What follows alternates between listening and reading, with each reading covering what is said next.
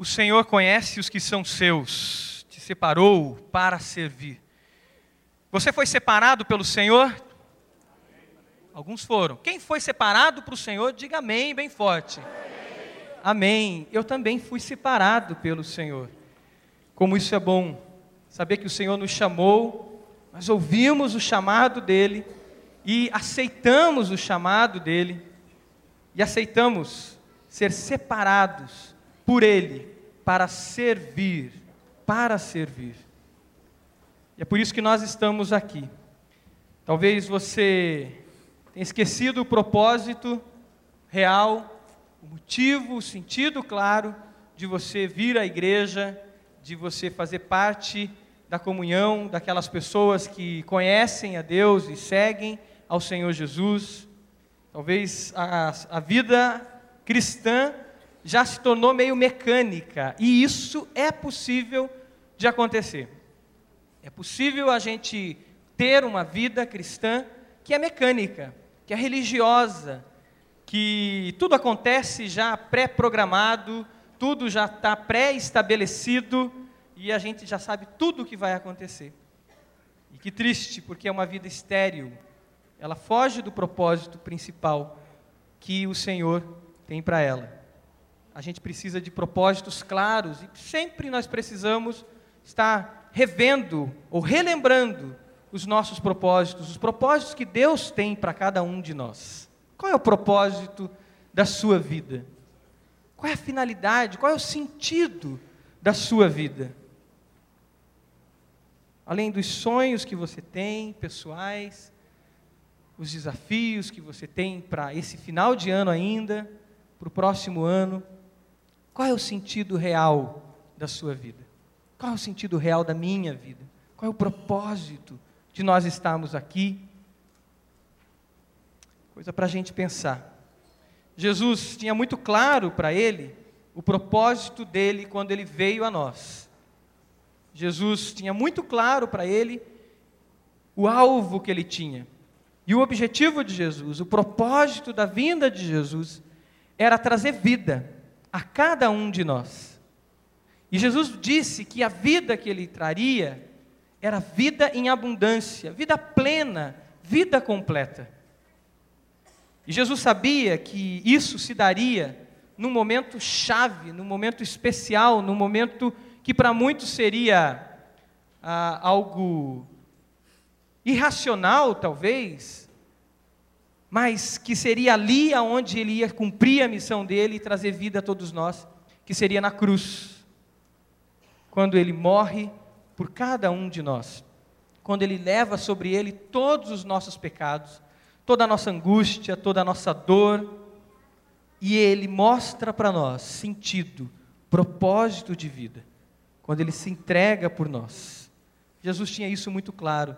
As palavras dele ele disse que eram palavras que iam trazer vida a cada um de nós.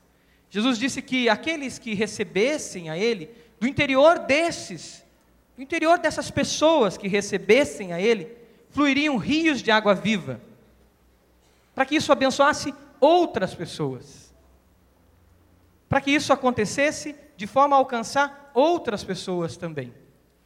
Jesus tinha isso muito claro. E Jesus falou e ensinou muito. E hoje, nós vamos meditar nessa noite num texto lá em Mateus capítulo 13, e nós vamos conversar e meditar na palavra de Deus sobre o propósito nosso, o propósito da nossa vida, e como a gente viver uma vida que produza vida, assim como Jesus viveu, uma vida que produziu vida, que abençoou vidas e abençoa até hoje aqueles que chegam a Ele. Abra sua Bíblia lá em Mateus capítulo 13, versículo 18, nós vamos ler até o versículo 23. Se você não trouxe Bíblia e você é da igreja, né? Então senta perto de alguém aí para você acompanhar a leitura. Se a esposa não trouxe, o marido dá um cutucãozinho nela e diga assim: "Olha, traga a Bíblia". Né? O pastor Silvado sempre lembra a gente disso. Né? Se, a, se, o esposo não trouxe, dá um cutucão nele um pouquinho mais forte, porque ele aguenta um pouquinho mais. E aí você diz: traga a Bíblia, que é isso? Você não vai ficar usando a minha Bíblia, né? E se tem um visitante, senta perto dele e compartilha o texto da palavra de Deus para que ele leia a palavra de Deus juntamente com você e veja o que está escrito na palavra de Deus. Mateus capítulo 13, versículo 18 em diante. A palavra diz o seguinte: Portanto, ouçam o que significa a parábola do semeador. Quando alguém ouve a mensagem do reino e não a entende, o maligno vem e lhe arranca o que foi semeado em seu coração. Este é o que foi semeado à beira do caminho. Quanto ao que foi semeado em terreno pedregoso, este é aquele que ouve a palavra e logo a recebe com alegria. Todavia, visto que não tem raiz em si mesmo, permanece pouco tempo. Quando surge uma tribulação ou perseguição por causa da palavra, logo a abandona. Quanto ao que foi semeado entre os espinhos, este é aquele que ouve a palavra, mas a preocupação desta vida e o engano das riquezas a sufocam, tornando-a infrutífera.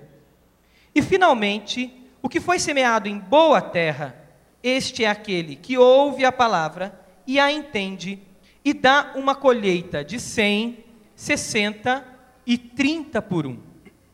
Jesus falou muito por parábolas. Jesus é o mestre dos mestres, e antes que a pedagogia discutisse a forma da, da didática e todos os métodos, Jesus usava o melhor método de ensino, que é usando ilustração, usando histórias, e assim ele ia atraindo a mente das pessoas, usando as situações do cotidiano, e as pessoas iam podendo entender a palavra dele. Embora algumas parábolas, Jesus explicava mais detalhadamente aos seus discípulos, que depois revelaram isso na palavra de Deus, como a gente encontra aqui no livro de Mateus, e essa história a gente encontra em Lucas também. Essa parábola tem muito a nos ensinar. Ela fala de sementes. Semente lembra vida. E o propósito de nós termos sido separados por Deus é porque Jesus olhou para nós, Deus olhou para cada um de nós, Deus olhou para a humanidade e viu que não havia mais vida. Em um determinado momento na nossa história, nós tivemos vida com Deus, comunhão com Deus, relacionamento com Ele, vivíamos intensamente um espaço, um tempo, uma realidade de vida. Mas todos nós sabemos que o pecado, a iniquidade, nos separou de Deus.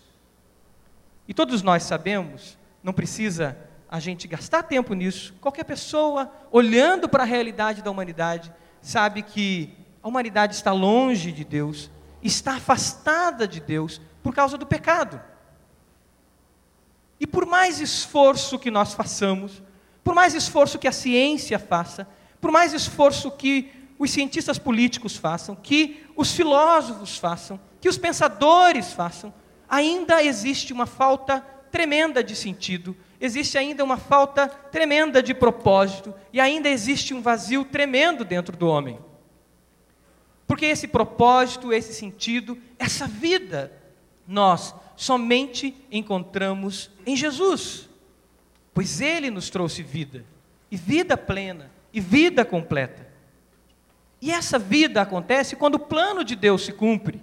Jesus nos amou, Deus nos amou de tal maneira que deu o seu filho para morrer por você, por amor a você, para morrer por mim, por amor a mim numa cruz. E ali ele trouxe vida a todos nós. Sementes lembram vida. Para que exista vida, é necessário semear. É por isso que essa parábola, no versículo 3 do capítulo 13, quando ele começa a contar a parábola, ele, ele no final do versículo 3 ele disse: O semeador saiu a semear. É importante que haja alguém que semeie vida. E esse desafio e essa responsabilidade ficou a nós. Aqueles que tiveram um encontro com Jesus, aqueles que ouviram a palavra da verdade, aqueles que ouviram o chamado de Jesus e aceitaram Jesus no seu coração, receberam Jesus em sua vida. A palavra de Deus diz que todos que receberam Jesus, que aceitaram a Jesus, se tornaram filhos de Deus. João, capítulo 1, versículo 12. Todos quanto receberam, deu-lhes o poder de se tornarem filhos de Deus. E aqueles que se tornam filhos de Deus, fica a responsabilidade, fica a missão de ser cooperador de Deus, como a Bíblia diz, e semear. Não cabe isso aos anjos, não cabe isso a Deus, mas Ele deu isso, Ele deu esse privilégio a nós, àqueles que se tornaram discípulos de Jesus e foram salvos por Jesus. A ninguém mais. Se nós lembrarmos por exemplo, uma situação, que é a história de Saulo, que depois é chamado Paulo, ele, perseguindo os cristãos a caminho de Damasco, ele tem um encontro com Deus profundo. E ele ouve uma voz que diz para ele: Saulo, Saulo, por que você me persegue? E ali, ele, naquele encontro com Deus tremendo, o evangelho não foi plenamente anunciado a ele. Porque ele é mandado à cidade para falar com um homem chamado Ananias. E esse homem teve o privilégio de semear a palavra de Deus no coração de Saulo, um coração duro, um coração difícil. E essa palavra pôde germinar, pôde gerar vida na vida de Saulo, que depois é chamado de Paulo. E esse mesmo Paulo, Saulo, que depois é chamado de Paulo, é acompanhado depois por um outro homem, chamado Timóteo, é, chamado Barnabé, que foi o seu discipulador. O que, que acontece nisso? O que, que a gente vê com isso? Que Deus usa a cada um de nós. Deus usa a cada um de nós. Para que exista vida, é necessário semear. Semear vida. Isso é fundamental. Nós podemos semear através das nossas atitudes, e nós podemos semear através das nossas palavras. As nossas atitudes é quando nós realmente proclamamos através do nosso comportamento, através das nossas ações, através das nossas reações. E ali existe uma proclamação, ali existe uma semente sendo lançada. É uma maneira de semear. O semeador saiu e semeou. Foi isso que Jesus disse. Ele saiu para cumprir a sua missão para fazer a semeadura. Nós precisamos, primeiro, semear atos que elevam e glorificam o nome de Jesus. Porque é só em Jesus que há salvação. Não há salvação em outro. Não há salvação em mim, não há salvação em nenhum outro líder, nem em Paulo, nem em Pedro. Mas há salvação, sim, em Jesus. E quando a gente semeia com as nossas atitudes, atos, ações que glorificam o nome de Jesus, as pessoas são atraídas para Jesus. Isso é que a Bíblia chama dos sinais do reino de Deus. Ou seja, as pessoas percebem que o governo de Jesus, a presença de Jesus está naquele lugar. E elas rapidamente são atraídas para ali. Foi isso que aconteceu quando as células resolveram fazer os atos de bondade. Que nós cremos que é algo que vai continuar em nossa igreja. Não simplesmente um momento da história da igreja, mas vai se tornar e já se tornou um estilo de vida da igreja. Atos de bondade são atos que demonstram os sinais do reino, ou os sinais que o rei Jesus está governando aquela situação, aquele grupo, aquele lugar. É preciso semear com atitudes. Temos semeado através de nossa vida, temos semeado através de demonstrações claras de que Jesus é o nosso rei, Jesus é o nosso Senhor, Jesus é o nosso governador, aquele que governa a nossa vida. A nossa célula tem semeado através de atitudes, atos de bondade, atos de comunhão, para que outras pessoas sejam alcançadas e salvas também por Jesus, assim como nós fomos salvos. Mas outra maneira de semear, como eu falei, também é a palavra. A palavra pronunciada, falada, explicitada, dita mesmo.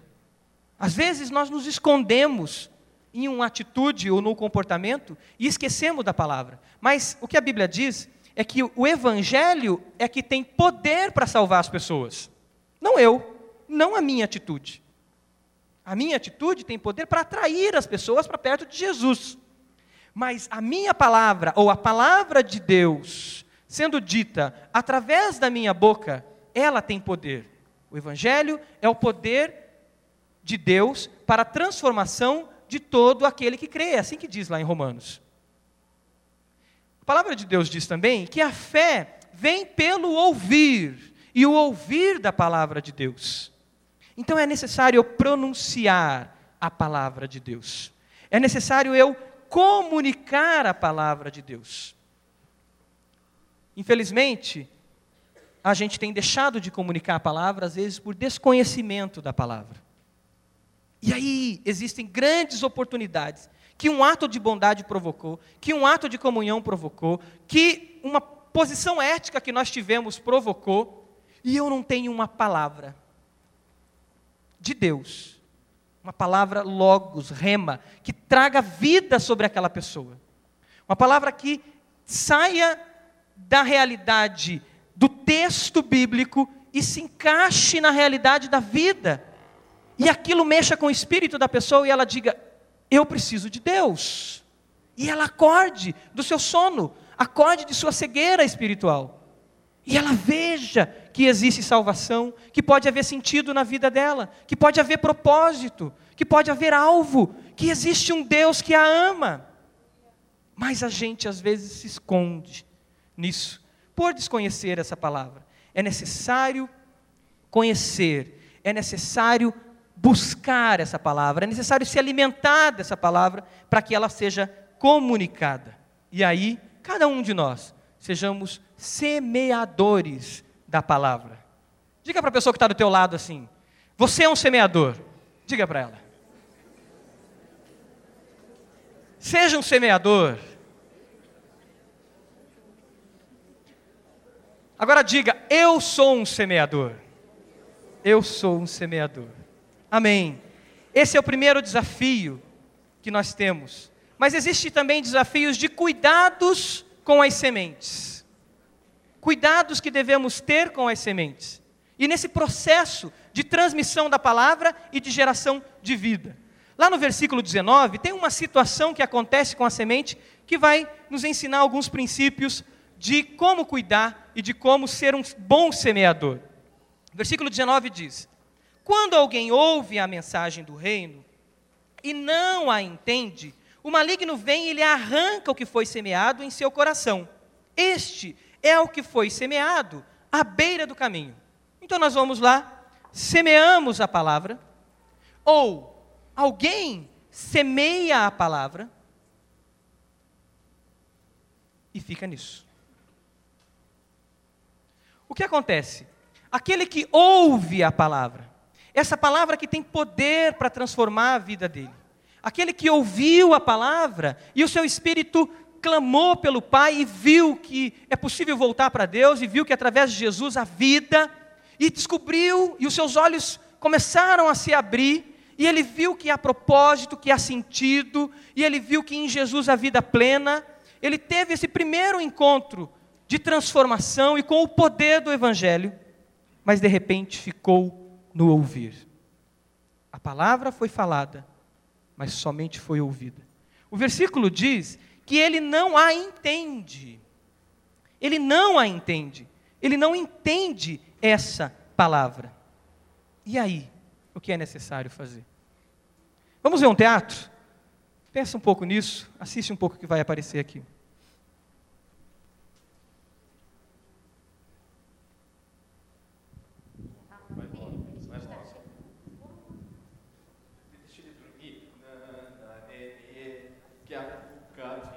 Cuca não, amor. Cuca não. Cuca não. Cuca não. Ô, nenezinho, me perdoa, perdoa esse papai aqui sem noção. Pronto, filha, pronto. Tô chegando. Ah. Tá calminha, Luiz? Tá calminha? Pronto, né, Oi, Dedê. Olha só. Amor, Que? seguinte. Ela já tá com quatro meses. Já tá na hora da gente largar ela pra vida. O mundo aguarda Luísa. O que, que você está querendo dizer com isso? Amor, A minha irmã, com quatro meses, ela jogava bola, ela cantava, ela brincava de Barbie. Amor, ela era sua irmã ou ela, ela era uma Transformer? Amor, quero mais respeito com a minha irmã. No- A nossa filha está um pouco atrasada, meu anjo. É isso que eu estou te dizendo. Ela está com quatro meses, ela já podia estar andando, podia estar brincando, Atrasada. já podia estar batendo Amor, no nosso não, cachorro. Não. Tá, você quer dar as instruções? Então tá. Vamos dar as instruções. Vai, pode começar. Olha só, amorzinho, Ah. por exemplo, Luizinha, meu, meu anjo, olha aqui, isso, Dedê, olha pro papai. Seguinte, quando você quiser comer, eu vou te ensinar um esquema. Existe um negócio chamado mamadeira. Então, quando você quiser comer, você vai pra cozinha, Luísa, entendeu? Andando. Pega duas colheres de Nescau, leite, micro-ondas. Filha, são só 25 segundinhos, tá? 25 Vai ficar segundos. morninho, do jeitinho que você gosta, tá Se bom? passar de Só 25 isso. segundos, queima as beiças. Amor, beiça. Beiça, lábio. Isso é coisa de perdão. se ensinar pra Ô, criança. Luísa, nenê. É Filha, lábiozinho da Luísa, não. né? Filha, ó, deixa, deixa eu ensinar a Tá bom, segunda vai etapa. lá, vai lá. Filha, assim, a gente gosta de você sempre bem cheirosinha, arrumadinha, É verdade, mostrar pros filha. outros, exibir pros outros. Então, assim, quando você fizer aquilo que não é muito cheiroso, Aquela, você aquela vai até o que banheiro. sai por trás. Amor, não precisa explicar, ela fedida. já entendeu. Será que ela entendeu? Ela já entendeu. Tá bom. É, você vai até o banheiro, lá, filha, tem lenço umedecido, tem fraldinha, tem hipoglós, tem tudo que você precisa pra ficar limpinha, tá bom? E, da- e daí, amorzinha, pegar aquela fraldinha, aquela do piu-piu, sabe que você gosta? E amarrar. Pá! Amarrou, Filha, não pronto. amarra, pronta amarra. festa. Seu pai tá meio atrasado. Pronto pra ir trabalhar, Hoje em dia a fralda é entendeu? descartável, amado. Fralda Não. descartável. Não é do piu-piu, amor? não. Desculpa, me É, enganei. filha, As outra coisa, quando você ficar meio nervosa, chateada, triste de madrugada, fica tranquila, né? A gente já, já se encarregou de Isso, tudo. a Luísa, olha o seguinte, papai e mamãe vamos estar dormindo, porque a gente está muito cansado ultimamente. Então, se chorar, bater um medo, babá eletrônica vai estar lá, meu anjo. Vai, vai cantar pra você, Cantar vai te dar conselhos. entendeu? E, Vai amor, até ler o Salmo 23. Vai. Oh. Vai ler o Salmo. Vai. Aliás, Luísa, você Vai, podia começar a ler a Bíblia já, não podia? Você já Podia. tão, né? Se ficar Né? com medo, só recita um salmo, o medo vai embora. É sobrinha da sua tia. Sobrinha da minha tia.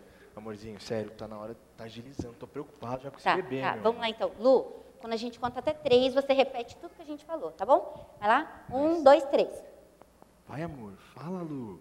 O que, que a gente falou, Luísa? Calma. Ah, meu Deus. Calma. O que, que você fez Ela com é esse sua bebê? filha, lembra? É um pouquinho Meu amor, mais que que você fez devagar. com esse Vai. bebê? Vamos lá? Eu fiz Lu, tudo direitinho. De novo. Um, dois, três. Fala, Luísa. Amor, ela não Onde é que aperta, amor? Amor, ela não tá falando. Será que tá... Esse é um problema seu, meu amor? Meu? Quando você tava barriguda, que você ficava cantando pra ela com a, com a tua voz esganiçada? Eu não ficava Algum cantando, era musicoterapia, Amor. pra ela nascer com as emoções bem tranquilas, Tô pra vendo. ela nascer saudável. Você é psicólogo, você sabe do que eu tô falando. Meu amor, a culpa foi sua. A minha. Você não minha. cuida dela não, direito. A culpa foi sua. Que quando ela estava dentro de mim, durante nove meses, você me deu- não me deu o carinho que eu precisava. Amor, aquele tombo que você levou na banheira, você não lembra? Para você de acha que deve gritar ter que ela vai crescer traumatizada. Oh, Jesus, Luísa, perdoa a tua mãe, ela é muito sem noção. É, bem eu. Bem eu. Luísa. Amor, não- vem cá, eu preciso tomar alguma iniciativa. Luísa, vem aqui pro papai. Deixa eu que segurar você vai ela. Eu, eu vou colocar ela pra andar. Andar? Daqui, daqui, amor. Andar? Ela precisa. Ela é um bebê, ela não é um transformer. Amor, deixa eu tentar. O pai serve pra isso, pra tirar das asas da mãe. Silvado Tá, já dizia. vai.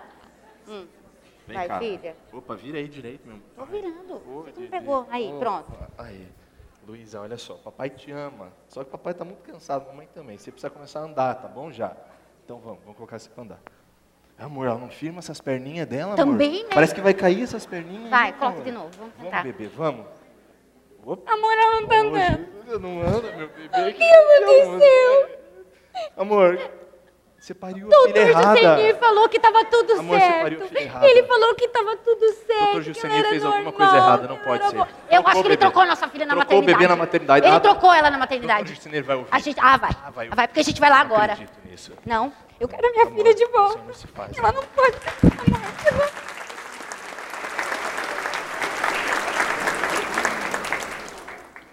Versículo 19 nos traz essa dimensão de proteção e de cuidado para que haja crescimento dessa semente.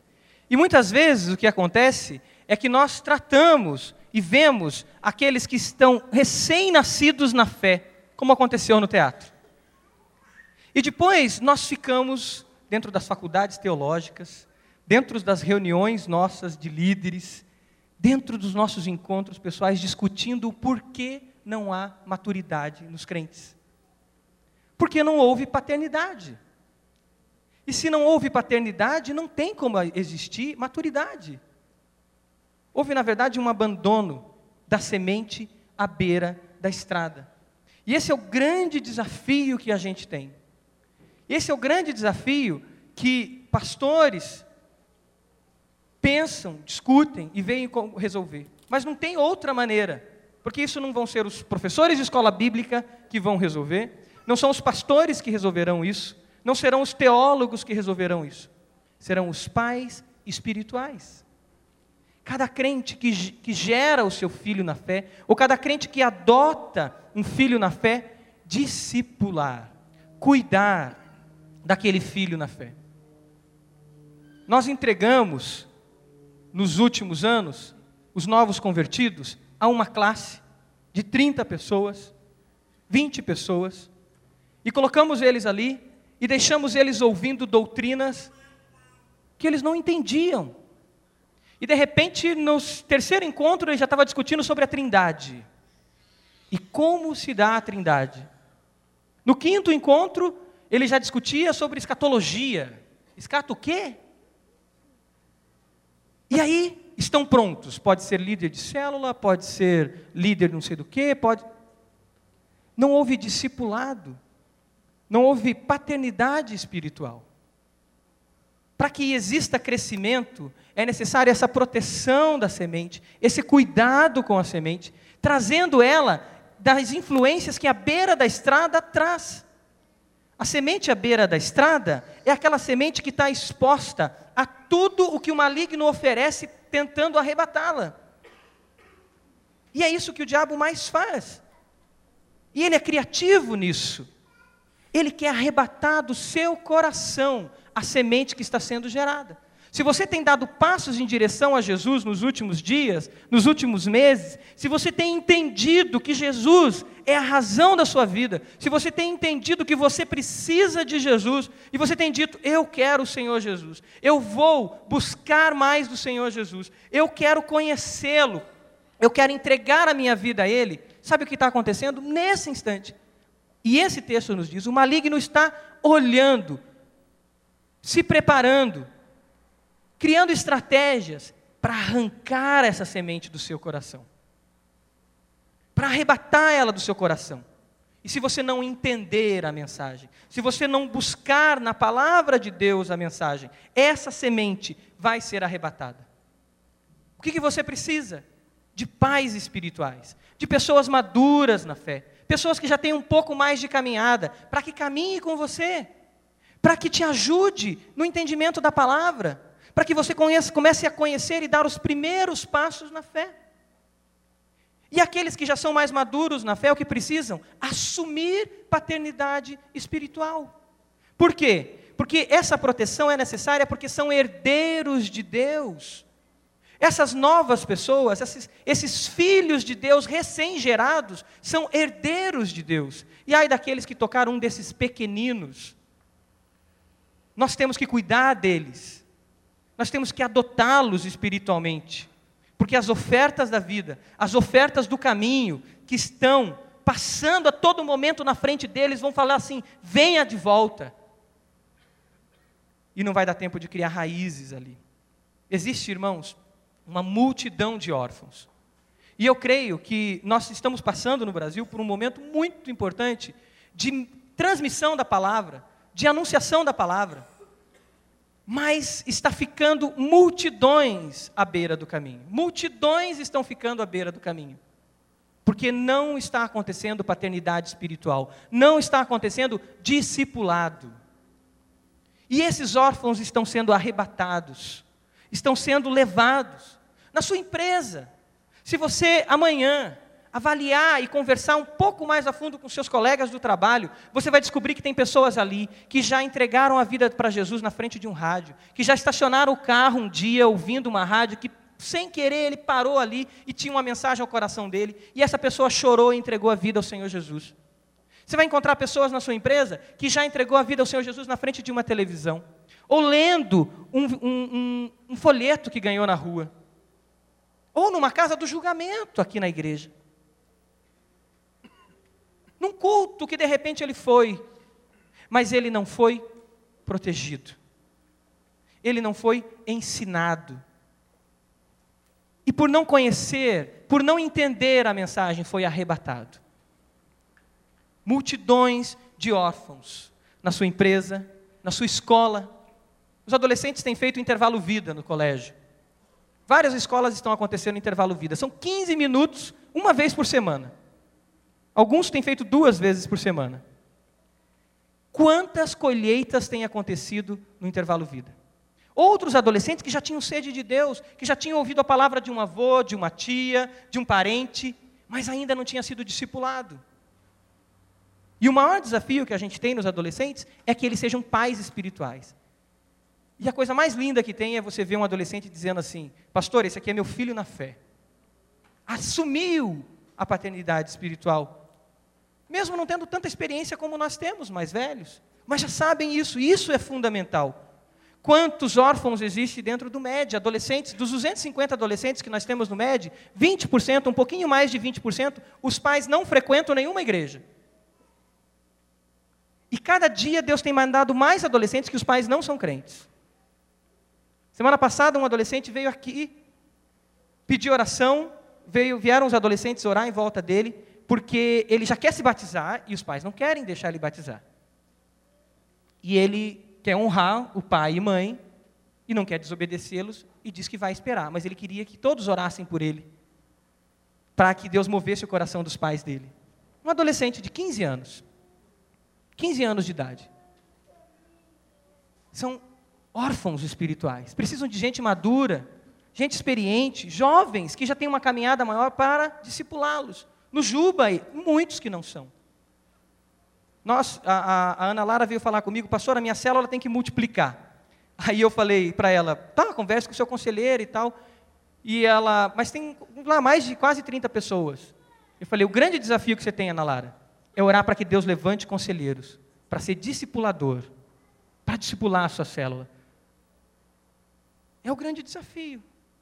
Órfãos espirituais. Órfãos espirituais.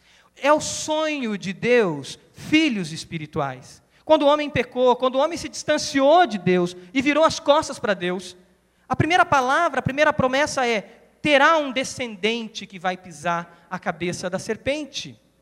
E depois, ao encontrar com Abraão, Deus diz a ele: Abraão, olhe para o chão. O que você vê? Areia? É, você pisa em areia todo dia, você mora no deserto. Olhe bem para essa areia e saiba que a sua descendência vai ser incontável como as areias, como essa areia. Abraão, é noite, o que você vê nos céus? Estrelas, Deus, porque no deserto só tem estrelas, não tem nuvem no deserto. Então, Abraão, toda noite, quando você olhar para o céu, você vai saber que a sua descendência será incontável como as estrelas dos céus. E Abraão caminhou em direção a essa promessa. Filhos espirituais. Nós somos filhos de Abraão pela fé. A promessa que foi feita a Abraão se cumpre em mim e se cumpre em você. Eu sonho quando nos últimos dias, quando, quando no céu, Deus chegar a Abraão e dizer: Abraão, vem cá, lembra da promessa que eu te fiz? É, sim, Deus, lembro. Lembra que eu te falei que seriam incontáveis a sua descendência? Sim, Deus, então dá uma olhada nisso aqui. Bilhões de pessoas, de todas as eras, filhos de Abraão pela fé. Inclusive você, se já entregou a tua vida a Jesus. Mas essa promessa continua a existir a mim e a você, a cada um de nós a gerar filhos espirituais e a cuidar desses filhos espirituais e a acompanhá-los. E aqui fala sobre essa proteção gerando entendimento. Não é gerando cópias de mim mesmo, mas gerando para preparar essa pessoa para que gere vida também e cuide de vidas. Proteger emancipando, proteger dando autonomia, ensinando na palavra, na palavra de Deus, porque é a palavra de Deus que edifica e traz vida a cada um de nós. O pastor Márcio deu um exemplo de manhã, dizendo de filhos na fé, de discípulos, que às vezes a gente está no culto, levanta a mão, o discípulo levanta a mão. É natural, filho faz isso.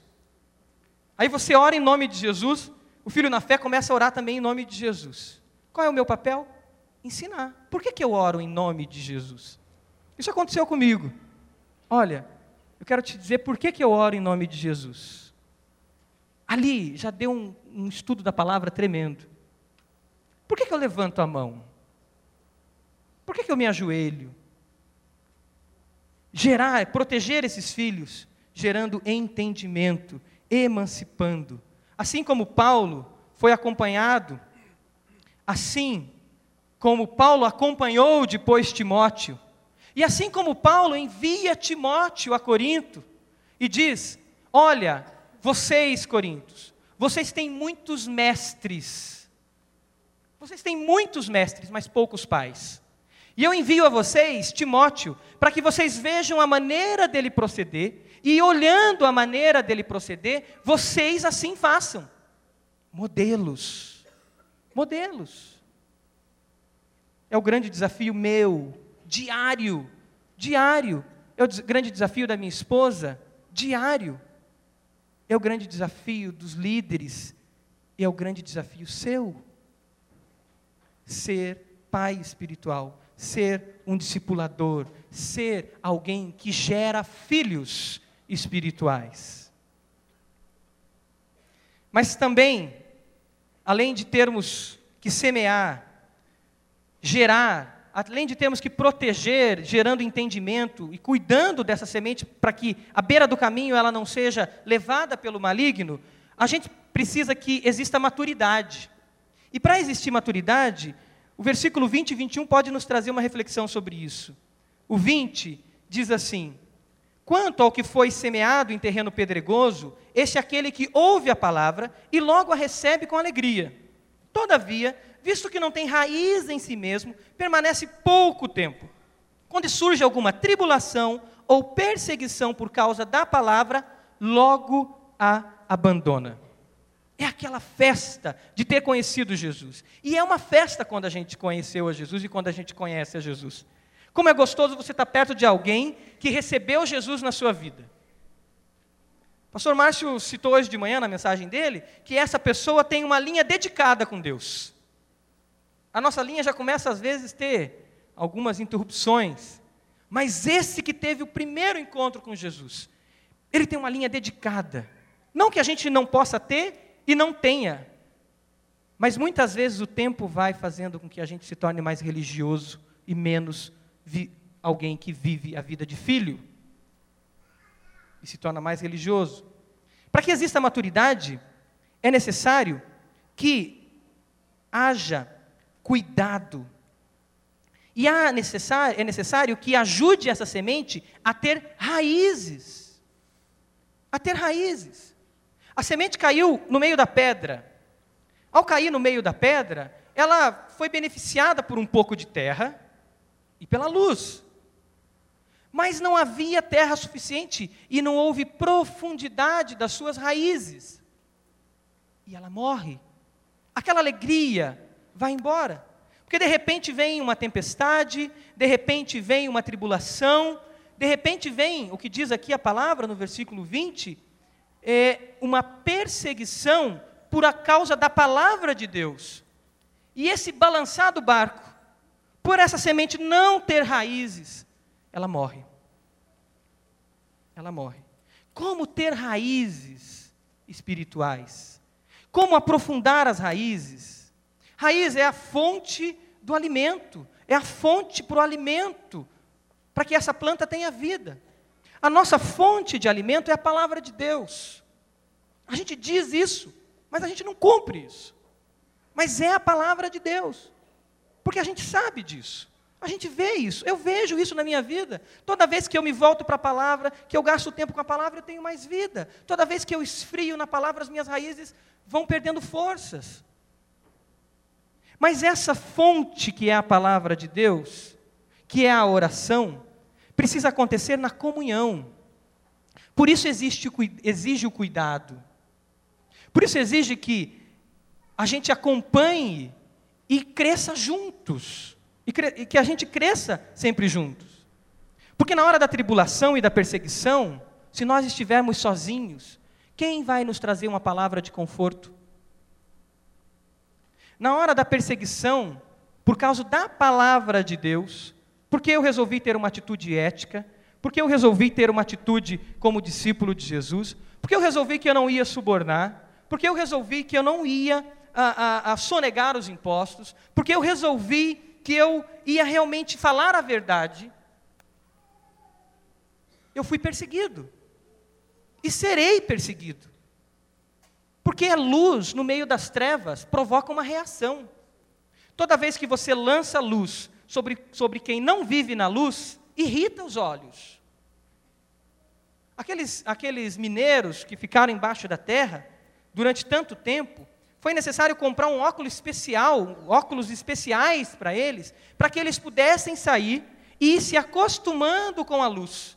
Porque ficar tanto tempo na escuridão e já ter um impacto com a luz seria fatal para eles até. Toda vez que nós temos atitudes de discípulo, atos de discípulos de Jesus, isso provoca algo. Toda vez que você diz na sua faculdade que você não vai colar e não vai passar a cola, isso vai provocar alguma situação. Um certo desconforto vai acontecer. Toda vez que você diz que vai pagar os impostos e tenta convencer o seu sócio a pagar os impostos, vai ter um desconforto. Eu lembro de anos de sociedade e a gente discutindo sobre pagar ou não pagar impostos. Chegou o um momento que a gente quase rompia a sociedade. Graças a Deus, meu sócio se converteu. E a primeira atitude dele foi: a gente precisa discutir sobre aquele negócio de, de imposto, que a gente discutiu tanto tempo. Mas provocava desconforto provocava desconforto. E aí, na hora da perseguição, como nós sobreviveremos? Na comunhão, na palavra e na oração. Essa comunhão é necessária. Talvez você esteja passando por perseguição, talvez você esteja passando por tribulação, mas você está sozinho. Não passe sozinho. Não passe sozinho. Busque um grupo, a igreja ela funciona em células, ela, ela tem o seu jeito de viver em célula para isso, para que no mínimo alguém ore por você. E esse mínimo é tudo. E nós experimentamos isso, eu e a Pri. Experimentamos isso estando longe de, de todos vocês.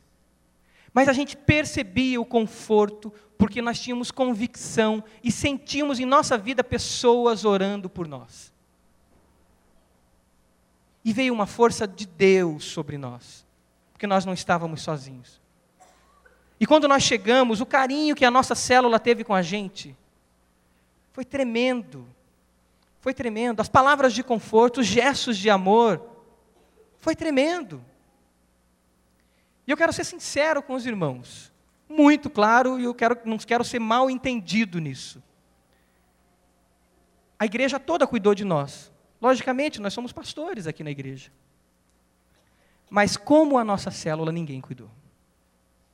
Ninguém. E eu repito pela décima vez, agradeço ao Henrique por isso, que ficava no meu pé para fazer parte de uma célula. Como a nossa célula, ninguém cuidou. Ah, mas por que isso? Porque nós somos muito mais íntimos.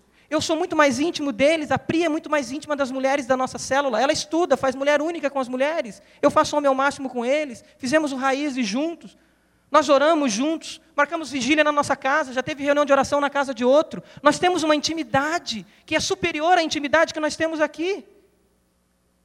Aqui nós nos cumprimentamos, talvez eu já atendi você, atendi seu filho, atendi um pai, uma mãe, mas não é a mesma intimidade espiritual que existe lá na célula. E eles tiveram palavras que vieram confortar no momento de provação. Atitudes que vieram trazer conforto, vida, porque existe uma intimidade espiritual muito grande entre nós. Que existe com todos, mas ali existe uma profundidade maior. A nossa igreja, ela tem crescido na dimensão do relacionamento. E eu creio que os últimos anos, ouvindo os mais antigos, ouvindo os pastores e pastor Roberto, nós crescemos e eu diria que nós somos uma igreja relacional. Somos uma igreja relacional. Mas nós estamos crescendo e temos que crescer mais numa igreja discipular. Uma igreja que faz do relacionamento um nível mais profundo dele, que faz tornar pastoreio mútuo. E eu diria e digo, sem medo de errar, só existe pastoreio mútuo se for relacionamento baseado na palavra, na oração e no serviço. Um relacionamento que não é baseado na palavra, que, nós, que não estuda a palavra junto, que não ora junto, que não serve junto, ele ainda é superficial. É por isso que o tempo todo os pastores da igreja, os líderes da igreja estão falando, irmãos, estude a Bíblia junto com a sua célula.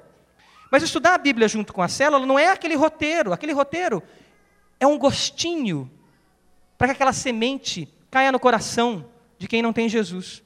O dia da célula é o momento da comunhão, para estreitar o relacionamento ainda mais, e você tem um gosto da palavra.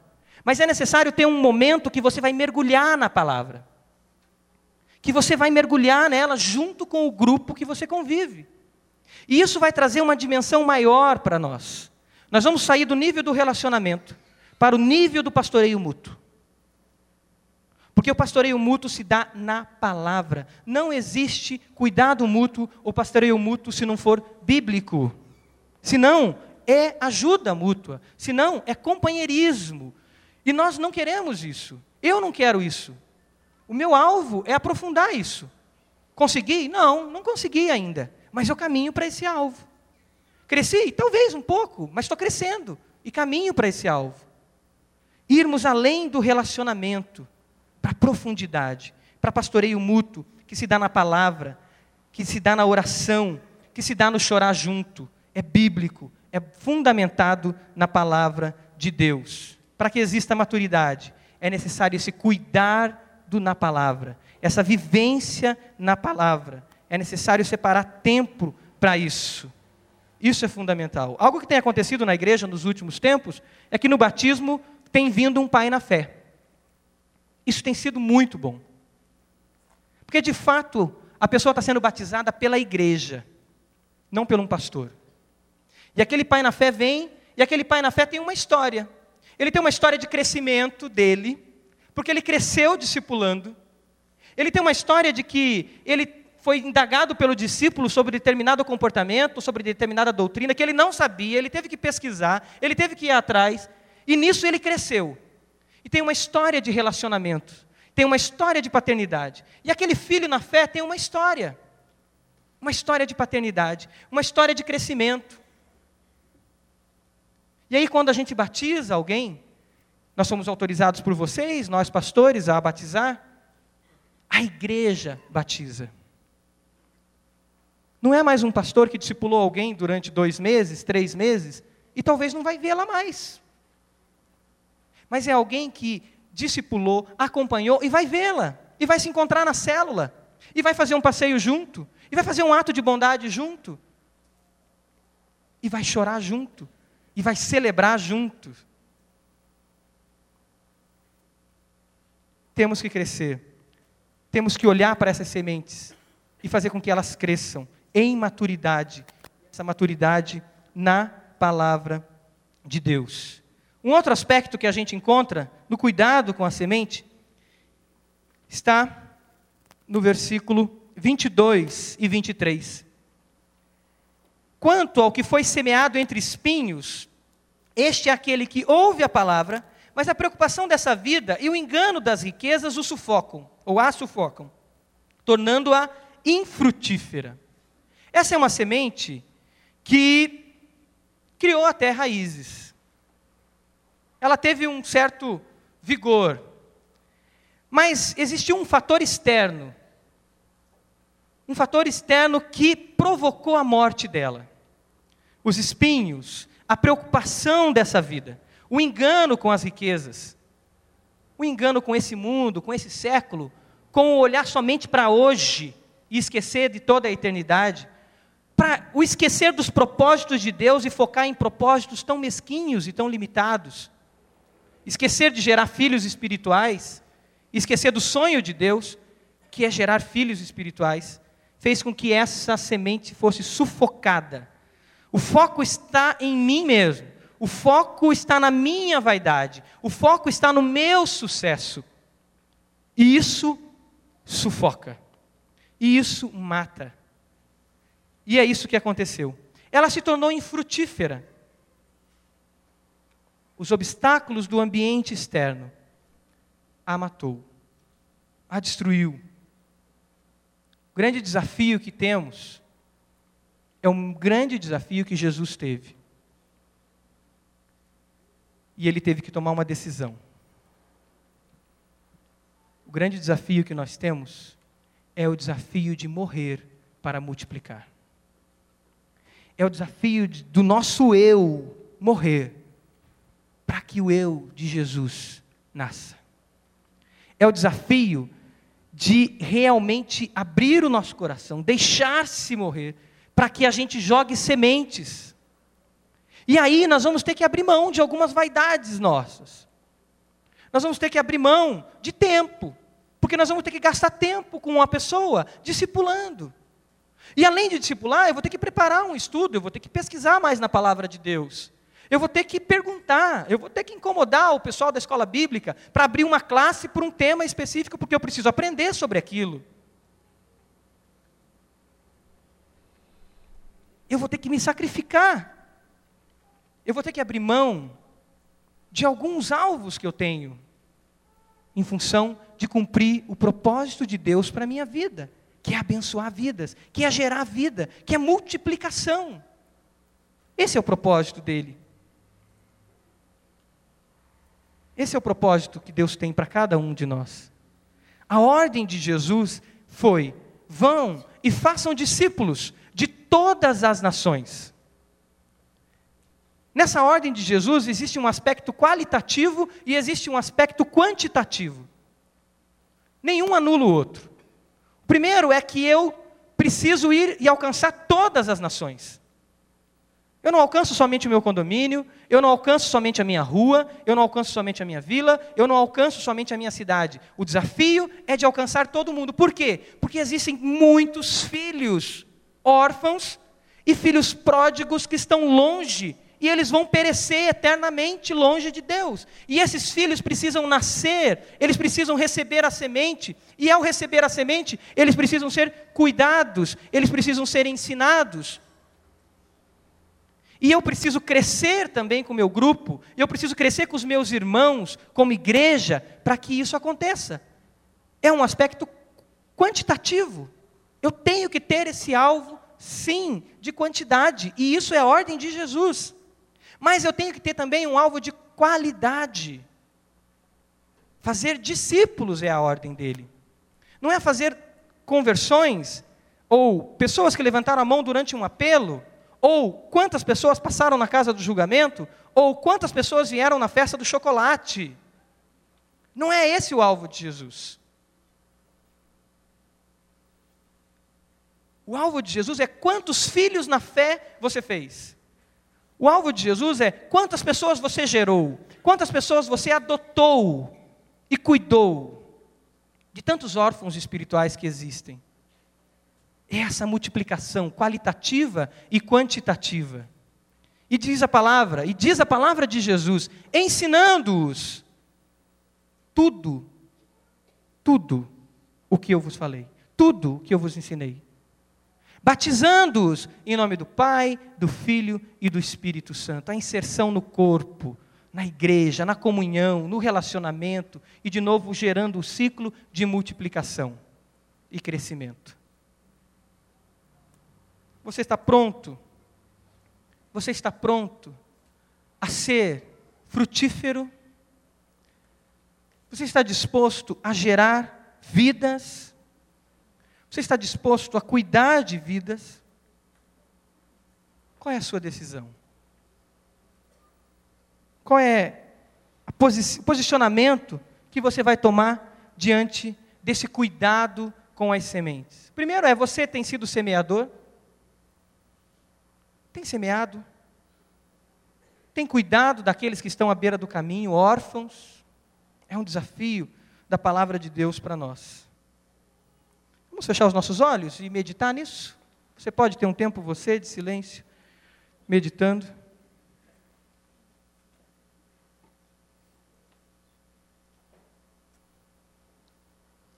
Pergunte você ao Senhor: Senhor, qual é o desafio para mim?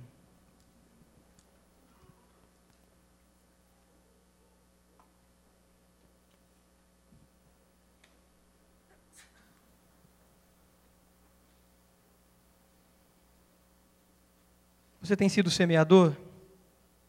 Tem semeado a palavra de Deus? Ou de repente se tornou um bom propagandista da igreja? E a gente se torna ótimos propagandistas da nossa igreja. Como é bom a gente chegar e falar: olha, tivemos uma festa do chocolate com mil pessoas, temos lá 250 adolescentes, cento, mais de 100 juniores, mais de 100 crianças, tantos pastores lá na nossa igreja. Ah, compramos um terreno. Ah, fizemos um grande evento de Natal. E a gente vira um propagandista de instituição. De instituição, que é o pior. Não é nem do poder de Deus, é de instituição.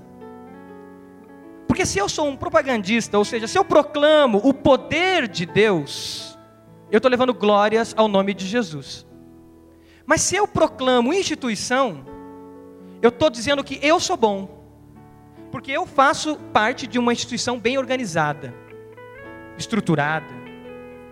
E a, vaidade, e, e, e a glória vem para mim, volta para mim. Mas se eu proclamo o nome de Jesus, aí isso traz vida, traz transformação. Temos semeado a palavra de Deus. Eu tenho dito versículos bíblicos mesmo no meio de uma conversa, para eu dizer, eu preciso conhecer, eu preciso mergulhar nessa palavra, eu preciso lê-la, eu preciso buscar aqueles que têm dom de mestre, que tem aqui na escola bíblica, nas classes, dando aula, ensinando e dizer: olha, eu quero aprender, me ajuda. Eu quero conhecer dessa palavra, porque eu quero ser um proclamador, eu quero ser um semeador dessa palavra. Hoje começou mais um ciclo de escola bíblica. A sua célula já se movimentou para isso?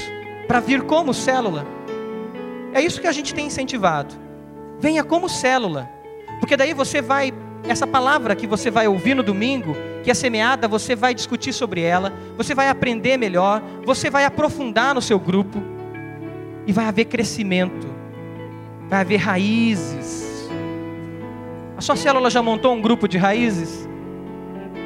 Para rever as suas raízes, se elas realmente estão profundas, se elas são alimentadas.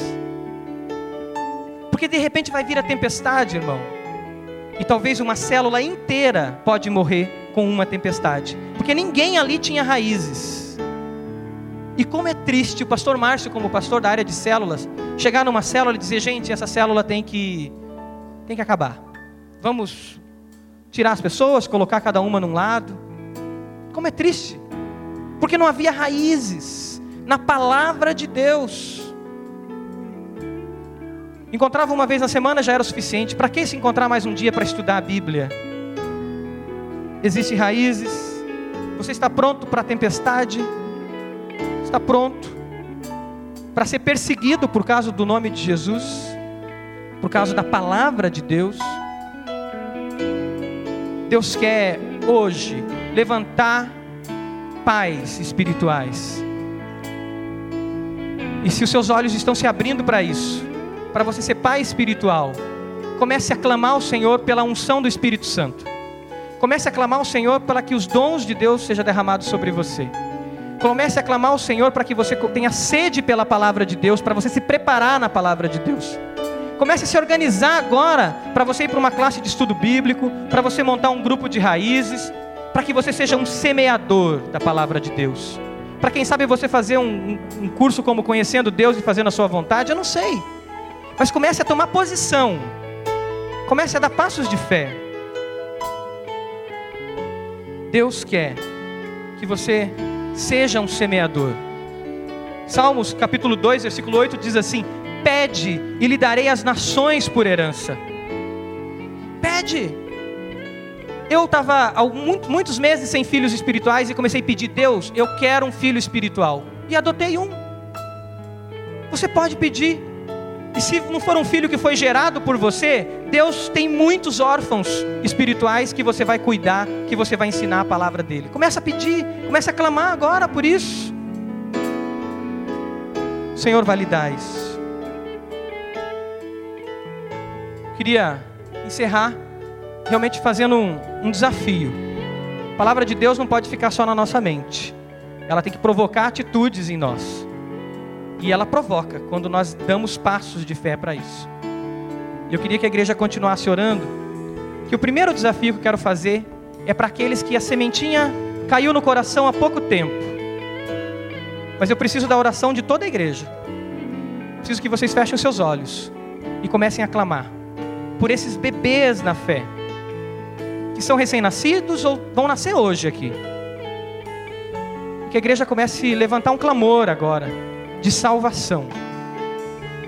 E eu quero desafiar você que veio hoje, que você tem dado passos para perto de Jesus, que você está aqui porque o Espírito Santo de Deus te trouxe aqui, e você entende a palavra, já está dando entendimento da palavra, está tendo entendimento, mas você não deu uma, um passo de declaração de fé, dizendo: Eu quero Jesus na minha vida, eu aceito Jesus, e a partir de hoje eu dou um passo de fé, eu aceito, eu quero Ele na minha vida, eu quero conhecer essa palavra, eu quero ter vitória na minha vida. Se você entendeu essa mensagem, se o teu coração, você percebe essa semente da palavra no seu coração, eu quero te desafiar a dar esse passo de fé. Eu gostaria que você levantasse uma das suas mãos, para que eu pudesse orar por você e você fizesse uma oração de entrega ao Senhor Jesus, dando hoje, marcando hoje como um dia especial na sua vida, onde essa semente vai crescer e vai gerar vida e vida plena. Você quer receber Jesus como Senhor e Salvador da sua vida, levante uma das suas mãos. Amém. Deus abençoe. Deus abençoe. Em nome de Jesus. Amém. Deus te abençoe. Em nome do Senhor Jesus. Aquele jovem ali. Amém. Deus abençoe. Em nome de Jesus. Mais alguém? Levante a sua mão. Você quer receber Jesus como Senhor e Salvador da sua vida? Levante a sua mão. Tem mais alguém? Amém. Deus abençoe. Em nome de Jesus. Receba do Senhor vida. Em nome de Jesus. Tem mais alguém? Aleluia. Glória a Deus. Muitas sementes que estão germinando nesses corações agora. Nós vamos cantar essa música.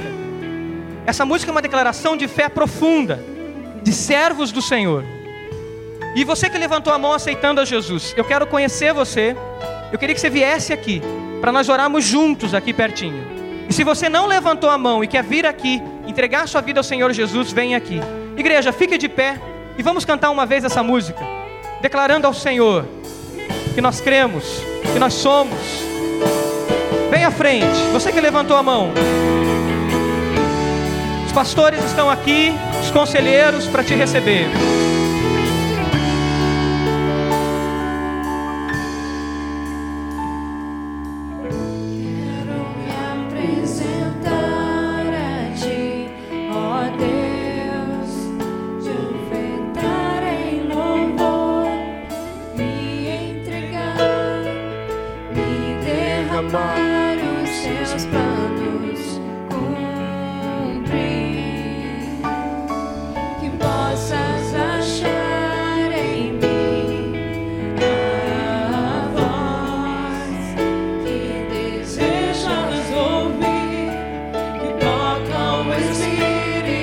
Seminarista, preciso de conselheiros para orar com as pessoas aqui na frente.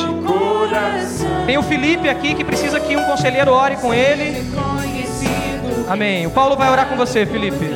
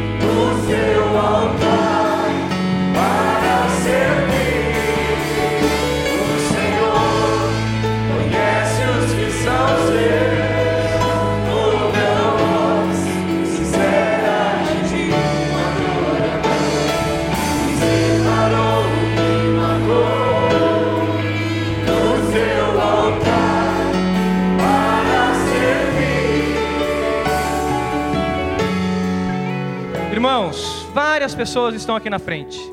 Sementes que foram lançadas e sementes que germinaram. E eu creio que o Espírito Santo de Deus está arrancando ali toda pedra, todo espinho, tirando da beira do caminho e colocando para dentro, mas elas precisam de vidas.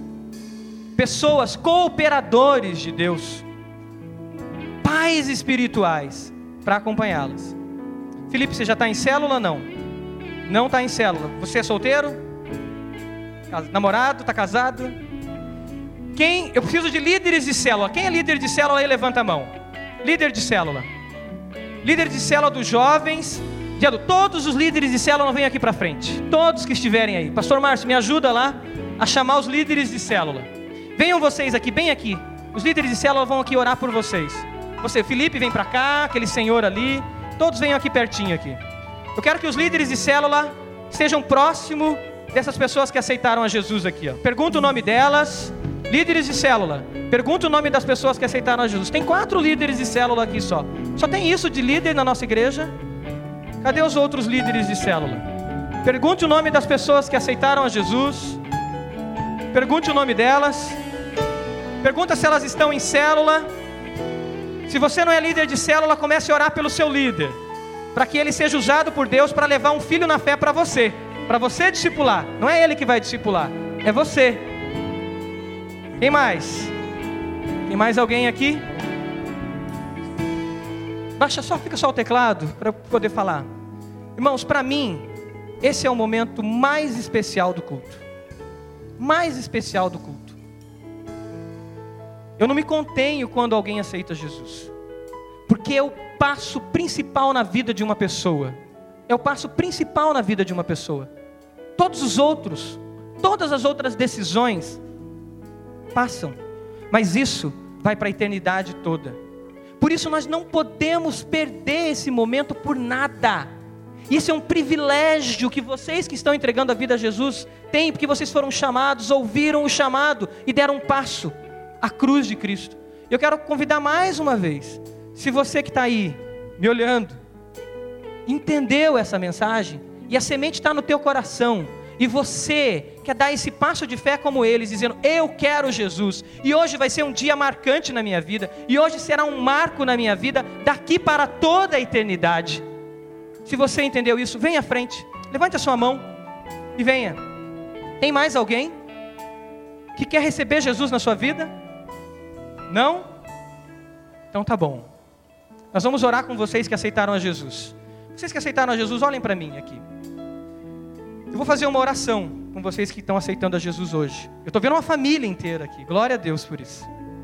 E eu quero que vocês repitam comigo. Talvez vocês já até fizeram essa oração alguma vez. Como eu disse, talvez na frente da televisão, ou ouvindo um rádio, ou em um culto que vocês foram alguma vez. Mas de repente ficaram à beira do caminho e foram puxados, tragados pelo, pelo mundo, pelo inimigo. Mas com esses líderes que estão aqui na frente, nós queremos cuidar de vocês, queremos ajudar vocês a crescerem e a vencerem as tempestades que vêm, as lutas que vêm, a vencerem as provações que vêm. Mas vocês vão ter vitórias. Antes vocês não tinham vitória, mas em Jesus vocês vão ter, e cada dia vocês vão crescer mais. Quero que a igreja Feche os olhos. Que vocês fechem seus olhos, vocês que aceitaram a Jesus. Que vocês repitam essa oração comigo. Aí baixinho. Repitam essa oração.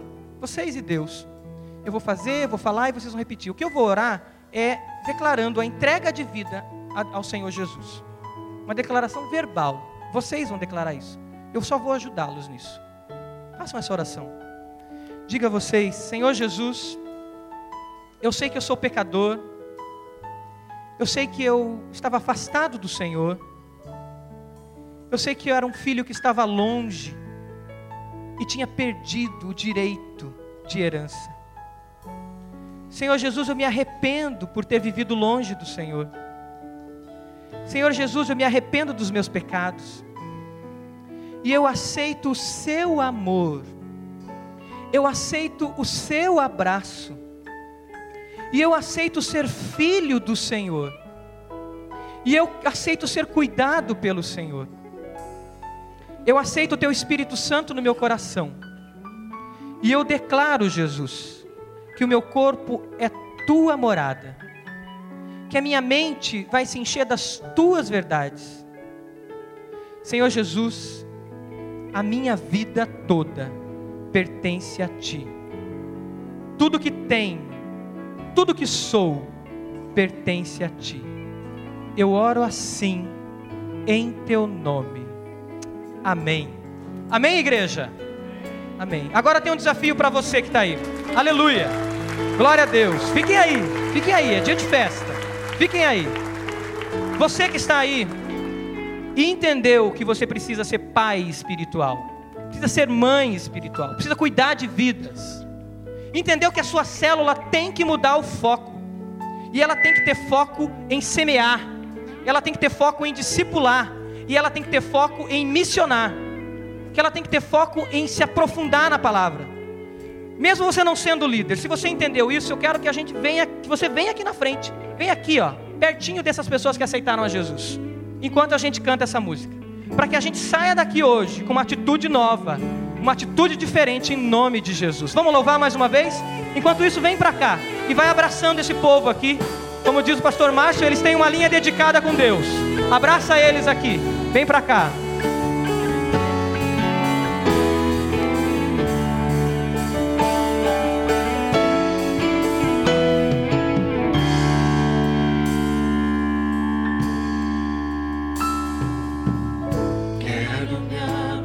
Me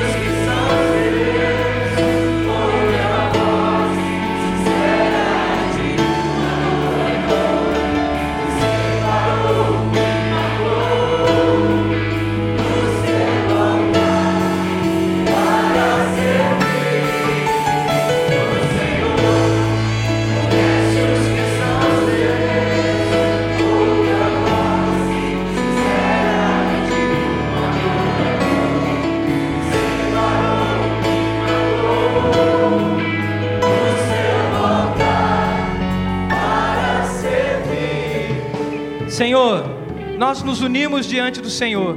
Esses líderes de célula que estão aqui, Pai. Essas pessoas que receberam a Sua palavra nessa noite, Pai. E essa palavra germinou. E essa palavra está crescendo, Pai. Ó Deus, essas pessoas que vieram à frente e querem ter uma atitude nova na vida. Receber e viver o propósito do Senhor, que é frutificar, Pai. Que é multiplicar, Pai. Deus, eu peço, Pai, que todos os bens que vierem às mãos de todos que estão aqui se multipliquem. E eles saibam multiplicar. Que todo tempo que vierem às mãos de todos que estão aqui, o Senhor multiplique e eles saibam multiplicar. Que toda inteligência, que todo conhecimento, que todo dom, que todo talento se multiplique, Senhor, para a glória do Teu nome, Pai. E Pai, isso leve vida a todos os lugares. Nós te pedimos as nações, Senhor. Nós te pedimos, Pai, essa cidade. Nós te pedimos os condomínios dessa cidade. Nós te pedimos os bairros dessa cidade. Nós sonhamos e vemos células espalhadas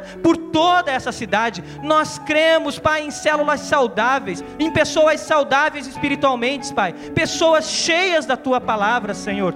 Levanta, capacita, Deus, enche com teu Espírito Santo, Pai, e que realmente a gente viva a bênção da multiplicação, Senhor, intensamente, Pai, e que cada um aqui, que cada crente, que cada crente seja um discipulador, seja um cuidador, seja alguém que enche da palavra de Deus e abençoa vidas, Pai. Nós louvamos o teu nome e aceitamos o teu chamado, Pai, para tua glória, para tua honra, Pai em nome de Jesus. Amém.